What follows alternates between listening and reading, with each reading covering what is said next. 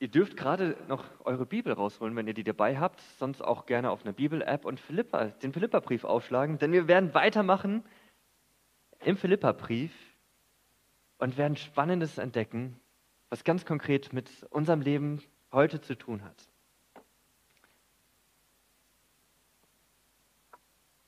Bevor wir einsteigen, ich habe euch eine Lampe wieder mitgebracht. Ich klaue die ja immer gerne von zu Hause und bringe immer meine Lampen hier mit. Und wie heute. Ich bin ja kein großer Elektriker. Ich habe das nicht studiert, aber ich weiß so viel, wenn ich dieses Kabel hier reinstecke und dann hier den Schalter umlege, dann leuchtet sie. Wow, super, ne? Aber nehmen wir jetzt mal an, diese Lampe würde nicht leuchten. Ich würde sie eingesteckt haben, den Schalter mehrmals betätigen und diese Lampe würde nicht leuchten. Da wäre natürlich die Sache, Frage, okay, wo liegt das Problem? Als erstes, unser Physiklehrer hat uns immer beigebracht, guck erstmal, ist das Gerät, das du bedienen willst, eingesteckt? Hat es einen Stromzufuhr? Und dann müssen wir gucken, ja, das sitzt.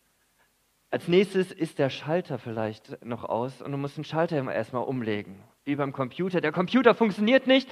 Ach, ich habe ihn vergessen anzumachen. Und als letztes prüfen wir dann, wie sieht es aus mit der Glühbirne? Leuchtet sie überhaupt? Vielleicht muss ich die mal woanders reindrehen, um zu gucken, ist sie kaputt oder eine neue, muss sie ersetzt werden? Spannend ist, dass wir das Prinzip ähnlich auf unseren Glauben übertragen dürfen.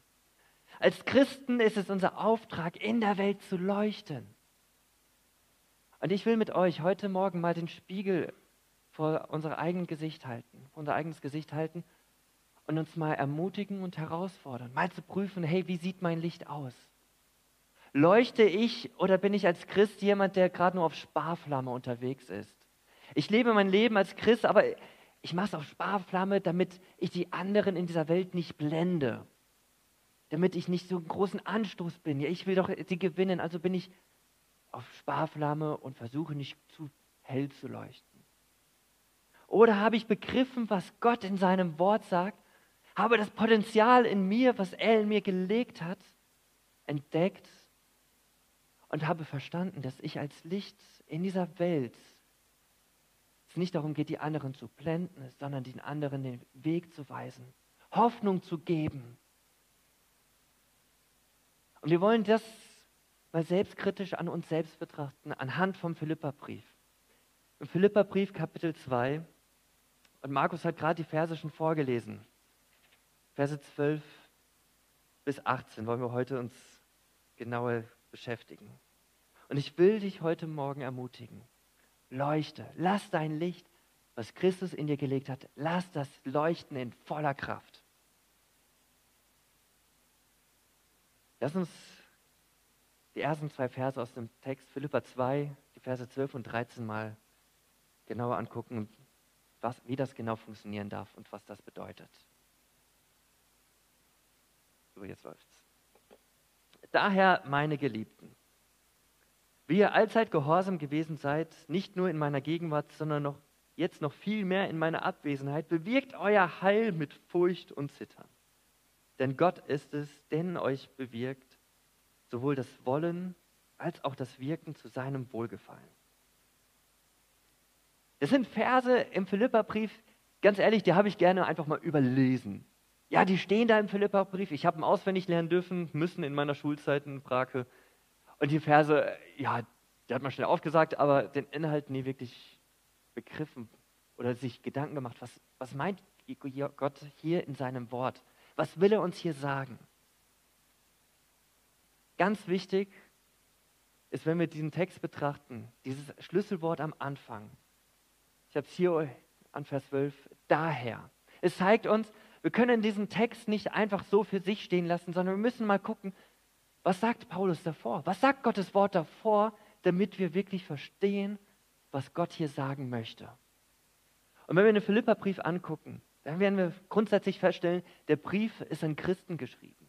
Der Brief ist an gläubige Menschen, die Jesus nachfolgen, in Philippi geschrieben. Eine Gemeinde, die ihre Stärken und ihre Schwächen hat.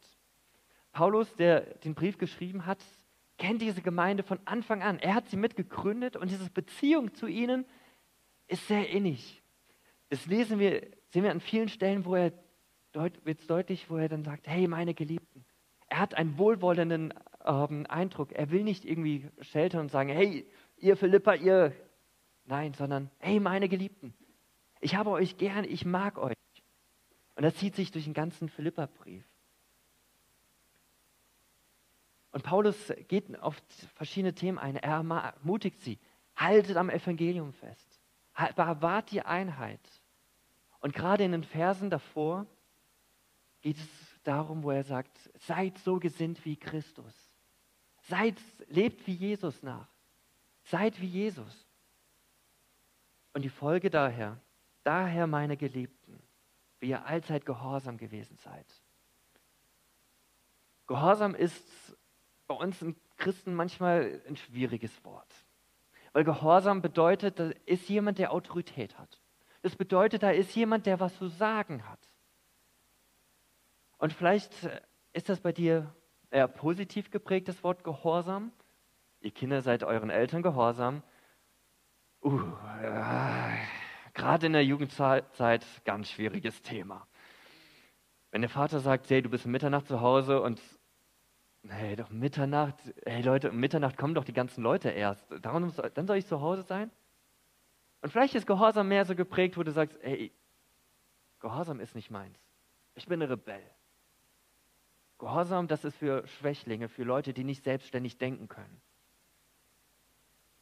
Aber das Spannende ist, wenn wir in der Bibel mal gucken, wie Gott Gehorsam versteht, wie Gott Gehorsam definiert, geht es nicht hier dabei darum, du sollst einfach jetzt Gott gehorsam sein im Sinne, schlag die Bibel auf, lies, was da steht und du machst es jetzt, Punkt. Es geht nicht dabei, einfach jetzt einen Katalog an Gesetzen und Geboten zu haben. Okay, äh, ja, ich soll das nicht tun, ich soll das nicht tun. Sondern es geht darum, gar nicht ums rechtliche Gehorsam sein. Sondern die Bibel hat eine Vorstellung von Gehorsam, wo es darum geht, ein Gehorsam sein aus Beziehung zu Gott herkommend. Gehorsam bedeutet in der Bibel, ich erkenne, wer Jesus ist und weil ich ihn erkenne, möchte ich ihm gehorsam sein. Weil er der gute, der große, allmächtige Gott ist, der liebende, der heilige Gott ist. Darum möchte ich ihm gehorsam sein. Nicht, weil er die Gebote einfach gibt, sondern weil ich ihn erkenne. Aus Liebe. Gott ist nicht ein Gott, der sagt, hey, weißt du was, ich habe den Menschen einen Klumpen Erde, ich habe ihn irgendwie geformt, und du sollst jetzt meine Marionette sein und hier auf der Erde die ganze Zeit rumlaufen und das tun, was ich sage. Das ist nicht das, ist nicht das was wir glauben. Sondern Glaube und Gehorsam ist, wo Gott sagt, hey, folge mir nach. Ich will, dass du aus Liebe mir nachfolgst. Aus Liebe auf mich hörst und das tust, was ich sage. Denn das, was ich in meinem Wort sage, meine ich nur gut zu dir.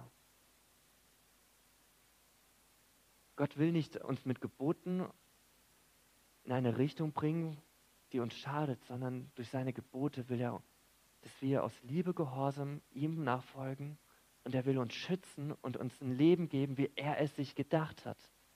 Denn seine Gedanken sind, sind viel höher als unsere Gedanken.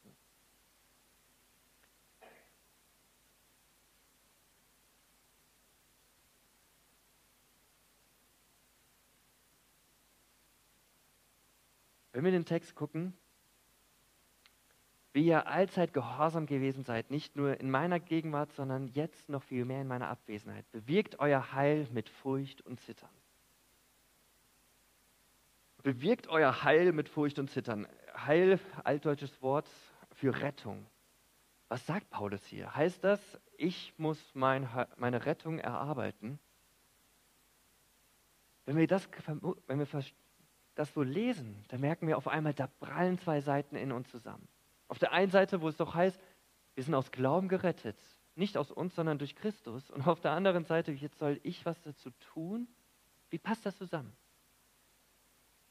Ist, wenn wir dieses Wort bewirkt mal näher betrachten, was wir hier haben, bewirkt euer Heil.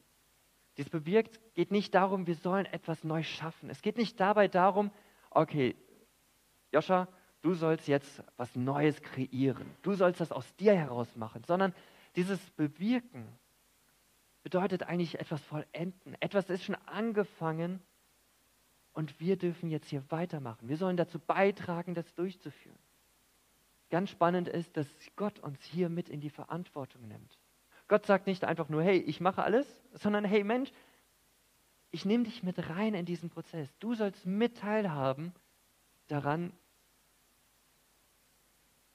dieses Heil, diese Rettung zu vollenden. Und gerade in Vers, genau, in Vers 13, denn Gott ist es, der in euch wirkt, sowohl das Wollen als auch das Wirken zu seinem Wohlgefallen. Also wir haben es auf der einen Seite, dass Gott sagt, ich bin es, der in dir das Ganze überhaupt entstehen lässt. Wenn du nicht willst, dann drehe ich dein Herz so, dass du willst. Das ist für Gott kein Problem. Wenn du sagst, hey Gott, ich habe keine Lust darauf, dann pass auf, dass Gott nicht einfach mal dein Herz verändert und dass du merkst so, wow, krass, ähm, ich will das jetzt doch. Ich kenne Missionare, die sagten, niemals gehe ich in die Mission.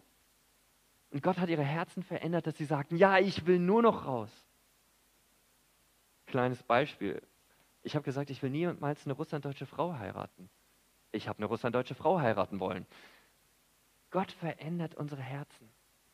Bei dem Ganzen, es sind zwei Seiten. Auf der einen Seite menschliche Verantwortung und auf der anderen Seite Gottes Souveränität. Gott sagt, er ist derjenige, der in uns wirkt, der in unseren Herzen als Christen wirkt und uns dazu macht, dass wir seinen Willen tun wollen, aber auch, dass wir das tun können.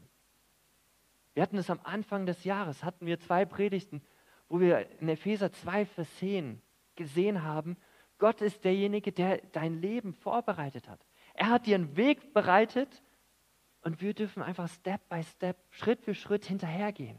Wir dürfen das tun, was er vorbereitet hat. Und so ist es hier. Gott hat diesen, die Rettung vorbereitet. Aber er möchte, dass wir mit ihm gehen. Wir haben es mit einem Gott zu tun, der nicht einfach nur weit fern ist, sondern der sagt, hey, komm, komm an meine Hand. Ich helfe dir dabei. Ich will mit dir da gehen.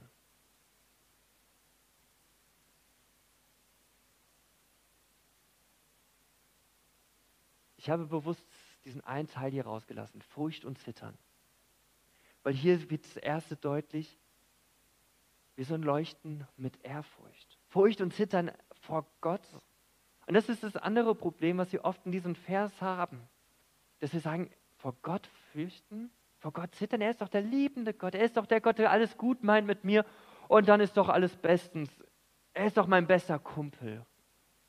Und wir nehmen Gott auf der einen Seite von dem, was er ist, wahr, aber wir leugnen, wir blenden die Seite aus, die er noch ist.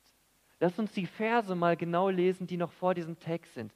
Weil Paulus schreibt nicht ohne Grund, dass wir vor Gott fürchten und zittern sollen. Lass uns die Verse in Kapitel 2, die Verse 5 bis 11 lesen. Habt die Gesinnung in euch, die euch in Christus Jesus war, der in Gestalt Gottes war und es nicht für einen Raub hielt, Gott gleich zu sein.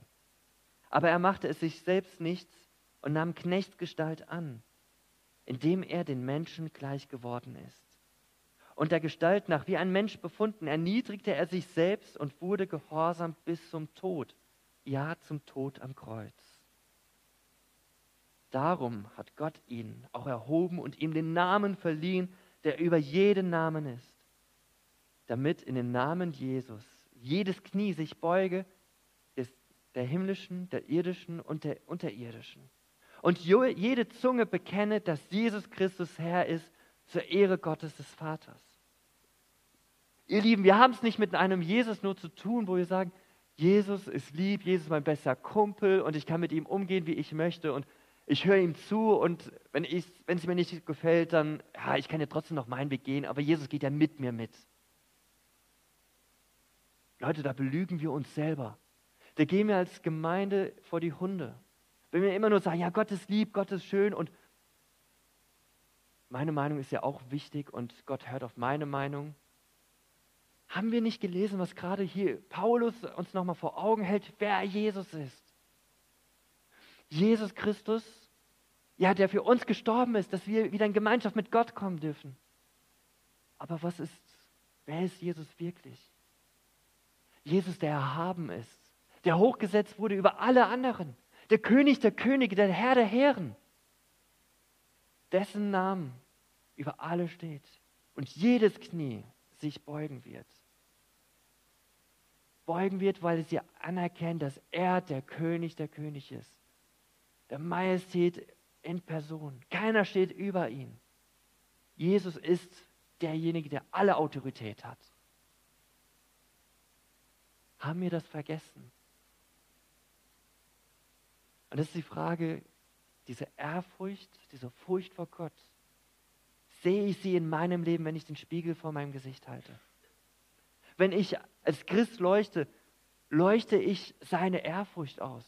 Leuchte ich, zeige ich der Welt, dass Jesus nicht nur einfach ein guter Kumpel ist, dass er einfach nur lieb ist, sondern zeige ich Jesus, wie er wirklich ist. Der auf der einen Seite der erhabene König, aber kein Tyrann, sondern der König, der gekommen ist, um zu retten. Dass es nicht so schade war, Mensch zu werden, sich selbst erniedrigte und gehorsam war. Jesus war dem Vater gehorsam. Er hat gehört auf das, was Gott ihm, dass der Vater zu ihm sagt und ist am Kreuz gestorben. Ich frage mich manchmal, wie arrogant wir Menschen sind. Viel schlimmer, wie schlimm wir Christen sind, die genau das wissen. Die sagen, ja, wir glauben das. Und dann, wenn Gott uns was sagt, eigentlich sagen, nee, ich habe keinen Bock drauf. Ich mache das nicht. Ich will nicht. Ich rebelliere.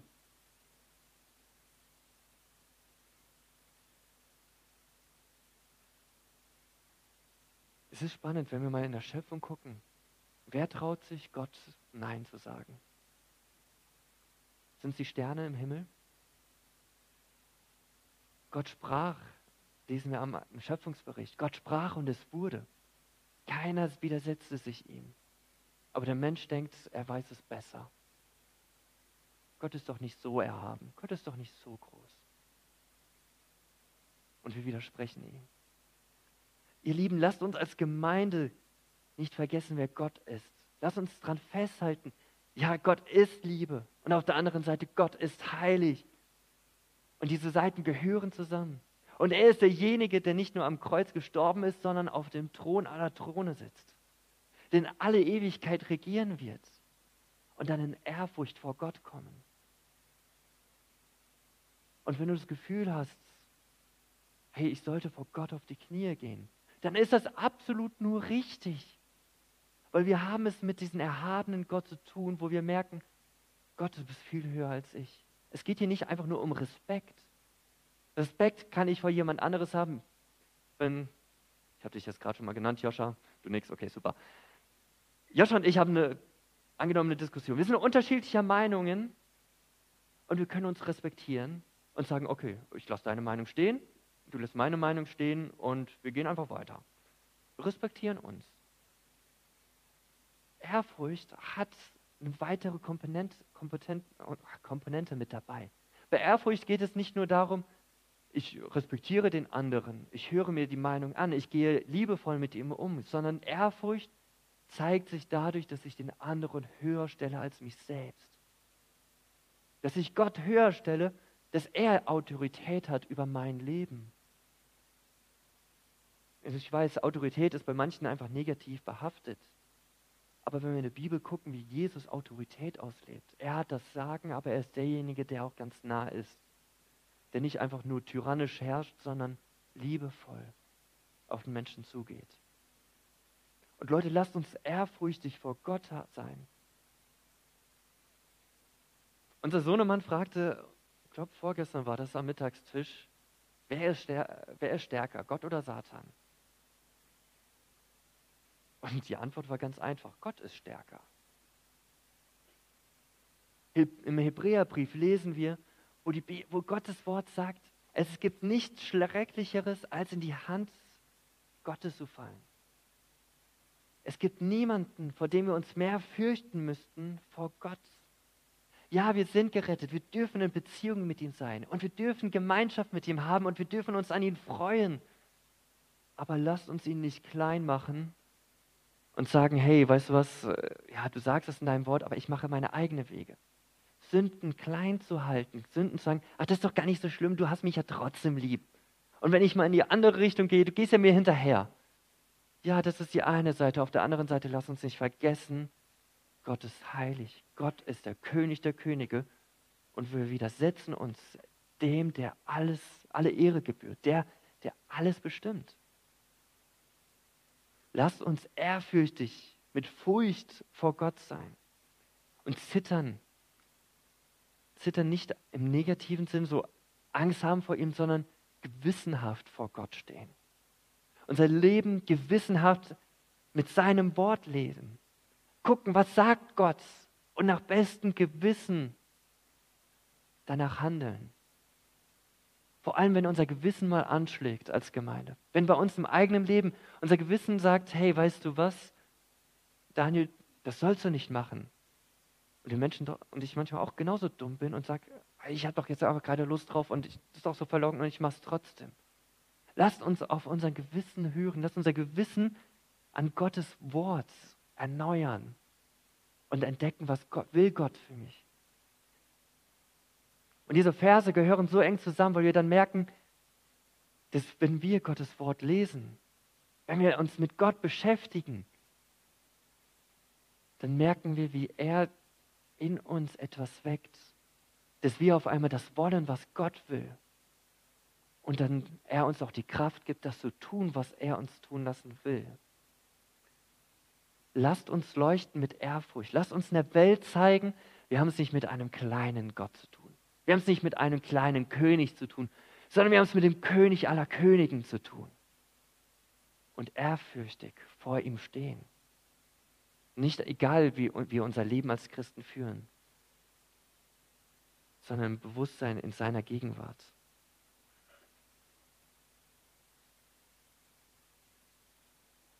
Ihm gehorsam. Verse 5 bis 8 Nein, das passt nicht. Das ist noch der Christus-Hymnus 14 bis 16. Genau. Tut alles ohne Murren und Zweifeln, damit ihr tadellos und lauter seid, unbescholtene Kinder Gottes inmitten eines verdrehten und verkehrten Geschlechts, unter dem ihr leuchtet wie Himmelslichter in der Welt, indem ihr das Wort des Lebens festhaltet. Wir hatten gerade in diesen Versen davor gesehen, wir haben es mit Gott zu tun, den erhabenen Gott. Und jetzt wird es ganz praktisch. Tut alles ohne Murren und Zweifeln. Leichter gesagt als getan. Wir sollen nicht meckern, wir sollen nicht murren. Worum geht es hier wirklich? Was steckt denn dahinter, wenn ich mecker, wenn ich murre, wenn ich nicht zufrieden bin mit dem, was Gott sagt oder was, wenn Gott durch Menschen, durch seine gegebene Autorität zu mir redet? Da, wo ich anfäng, anfange, das, was Gott sagt, mich darüber zu beschweren. Oh Gott, ich will das aber nicht. Warum bist du denn jetzt so? Dann lass uns ganz schnell aufhören damit. Denn wir wissen nicht, was wir hier tun.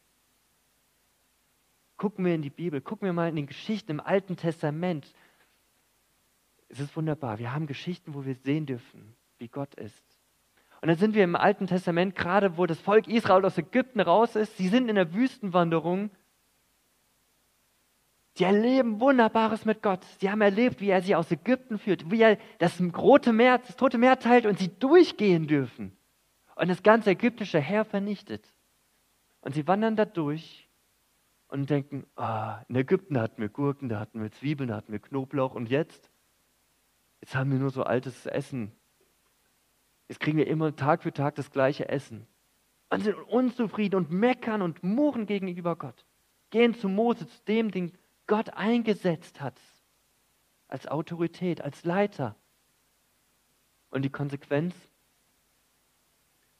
Dass alle, die über 20 Jahre alt sind, bei der Ausreise aus Ägypten nicht in das verheißene Land kommen dürfen.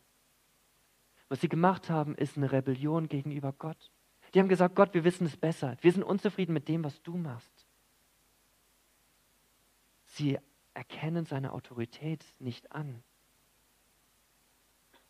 Und wenn wir die, Ex die Aus äh, Reise durch die Wüste weiter betrachten, werden wir immer wieder feststellen, wo das Volk murrt, wo die unzufrieden sind, wo sie rebellieren gegenüber Gott. Und Gott das nicht einfach auf die kalte Schulter nimmt und sagt, ach, das ist okay, mach mal, ich gehe euch hinterher, ich habe euch lieb, sondern es Konsequenzen hat. Murren, für, Murren ist das Rebellieren gegen Gott, gegen das, was er in seinem Wort sagt, was er mir persönlich sagt oder durch die gegebene Autorität. In der Gemeinde seien es die Ältesten. Was er sagt, wenn wir dagegen rebellieren. Wenn wir das, was er sagt, in Zweifel nehmen. Hat Gott wirklich gesagt? Das ist der Satz, was wir aus, der, aus dem Sündenfall kennen. Hat Gott wirklich gesagt, dass ihr nicht von dem Baum essen dürft? Gott ist der erhabene Gott, vor dem wir ehrfürchtig sein sollen. Und wenn er was sagt, dann dürfen wir und sollen wir ihm vertrauen. Und ja, manchmal dauert es lange, bis sein Wort sich erfüllt. Abraham wartete 90 Jahre lang, bis er, den Sohn, bis er zum ersten Mal Vater wurde. Er war über 100 Jahre alt, als endlich der versprochene Sohn kam, den Gott ihm zugesagt hat. Für Gott ist, wenn Gott was sagt, heißt es nicht, dass du es sofort bekommst, sondern es geht nach seinem Plan, nach seinem Zeitpunkt. Lass uns nicht gegen Gott rebellieren. Lass uns nicht durch die Rebellion uns von Gott zu distanzieren. Es ist wie bei dieser Lampe. Wir sind connected mit Gott.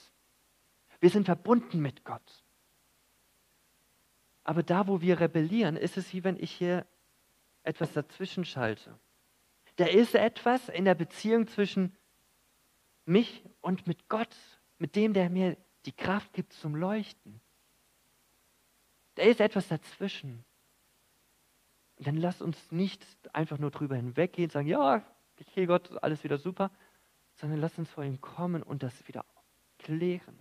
Klären bedeutet, dass wir es miteinander aussprechen, dass wir uns entschuldigen, und dann erleben, wie die Verbindung wieder hergestellt ist und wir wieder voll leuchten dürfen. Kann es sein, dass in deinem Leben, dass deine, dein Licht auf Sparflamme läuft?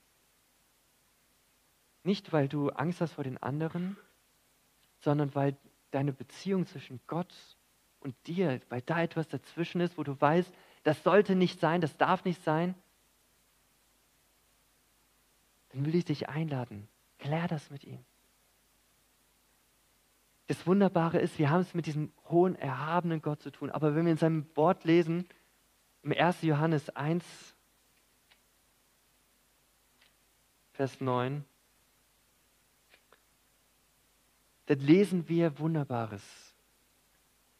Wenn wir unsere Sünden bekennen, ist er treu und gerecht, dass er uns die Sünden vergibt und uns reinigt von jeder Ungerechtigkeit.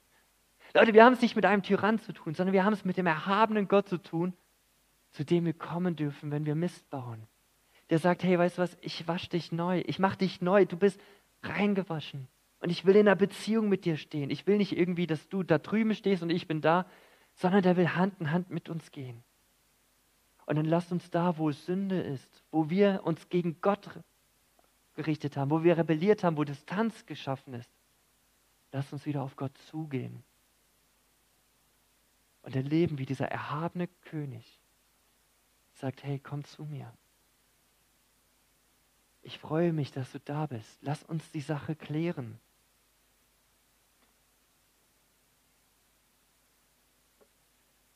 Aber wenn das Tablet jetzt nicht funktioniert, ja.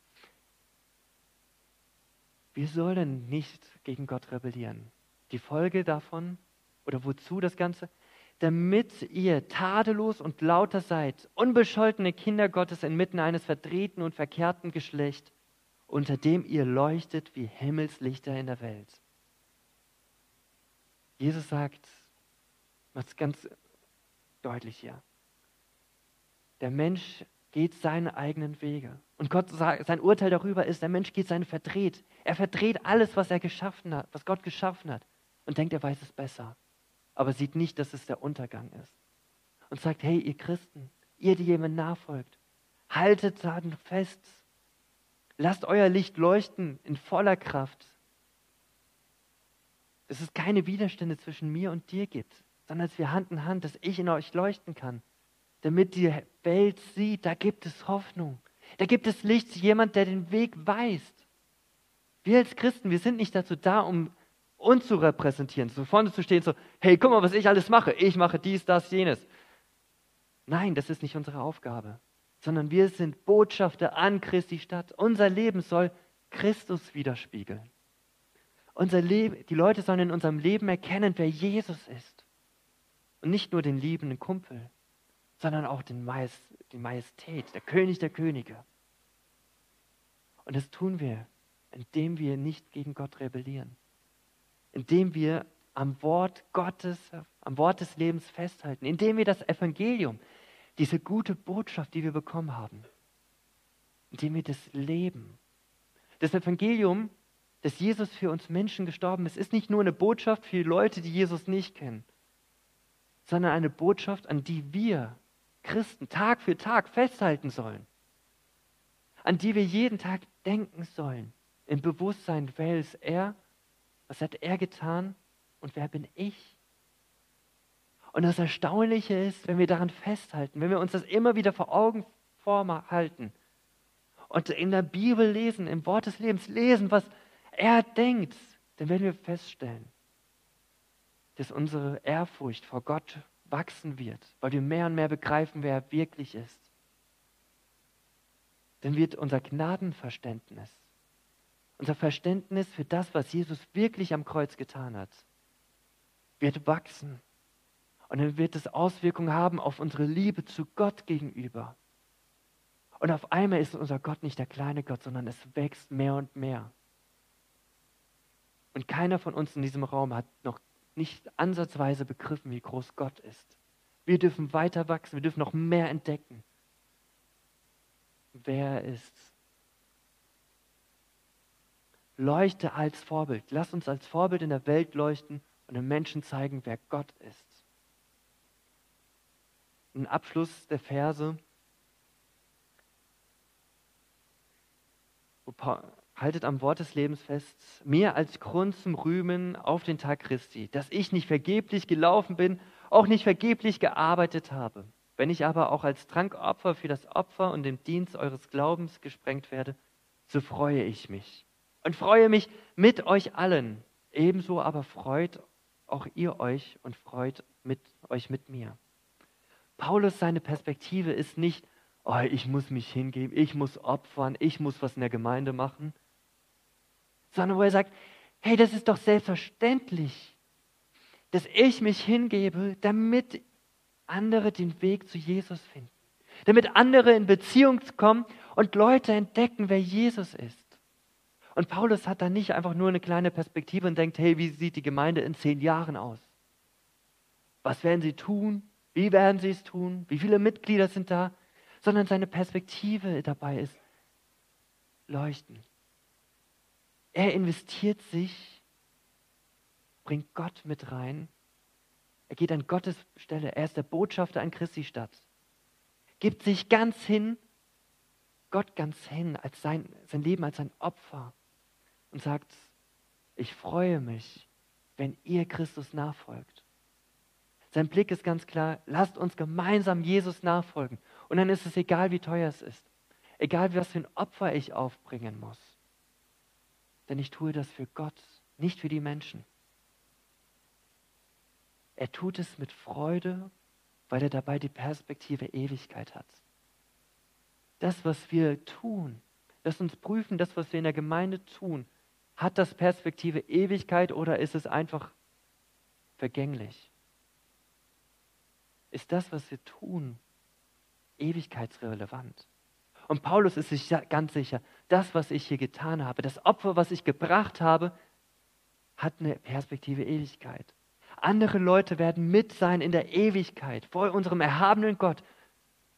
Sie leuchten jetzt schon als Vorbilder in der Dunkelheit. Aber dann werden wir gemeinsam vor Gott stehen und uns freuen. Und dann ist es egal, wie teuer es ist, egal, was ich opfern muss. Und ganz ehrlich, ich glaube, in Deutschland haben wir noch nicht begriffen, was es heißt zu opfern. Wir haben heute Gebet für verfolgte Geschwister. Und ich beobachte und kriege die ganzen Zeugnisse über die Jahre mit. Und wo ich immer wieder ermutigt bin. Wo der eine Typ in Kolumbien sagt, ich gehe in die Kartells, in die Drogenvillas dort und erzähle denen von Jesus, aber ich weiß nicht, ob ich nach Hause komme. Es könnte sein, dass sie mich umbringen. Wo Leute aus Nordkorea erzählen, sie sind gläubig geworden, was machen sie? Sie gehen wieder zurück. Wo die sagen, hey, mein Leben ist nicht so wichtig. Es ist viel wichtiger, dass sie anderen hören, dass Jesus uns liebt, dass Jesus heilig ist und der König der Könige ist und ein Leben in Fülle geben möchte. Sie gehen dahin, wo es dunkel ist, um ihr Licht leuchten zu lassen, um andere Menschen hinzuweisen. Weil sie wissen, dass das Leben auf Erden nicht alles ist, sondern es eine Perspektive Ewigkeit gibt. Denn sie wissen, dass das Leben mit Jesus voller Freude ist.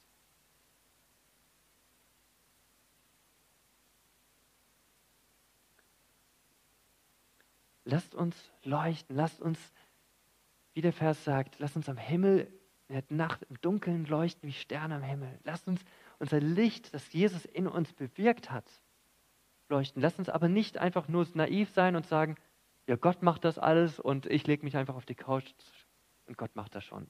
Sondern unsere Verantwortung als Menschen wahrnehmen, unsere Verantwortung als Christen und mit Gott gehen. Lasst uns in Ehrfurcht vor Gott leuchten,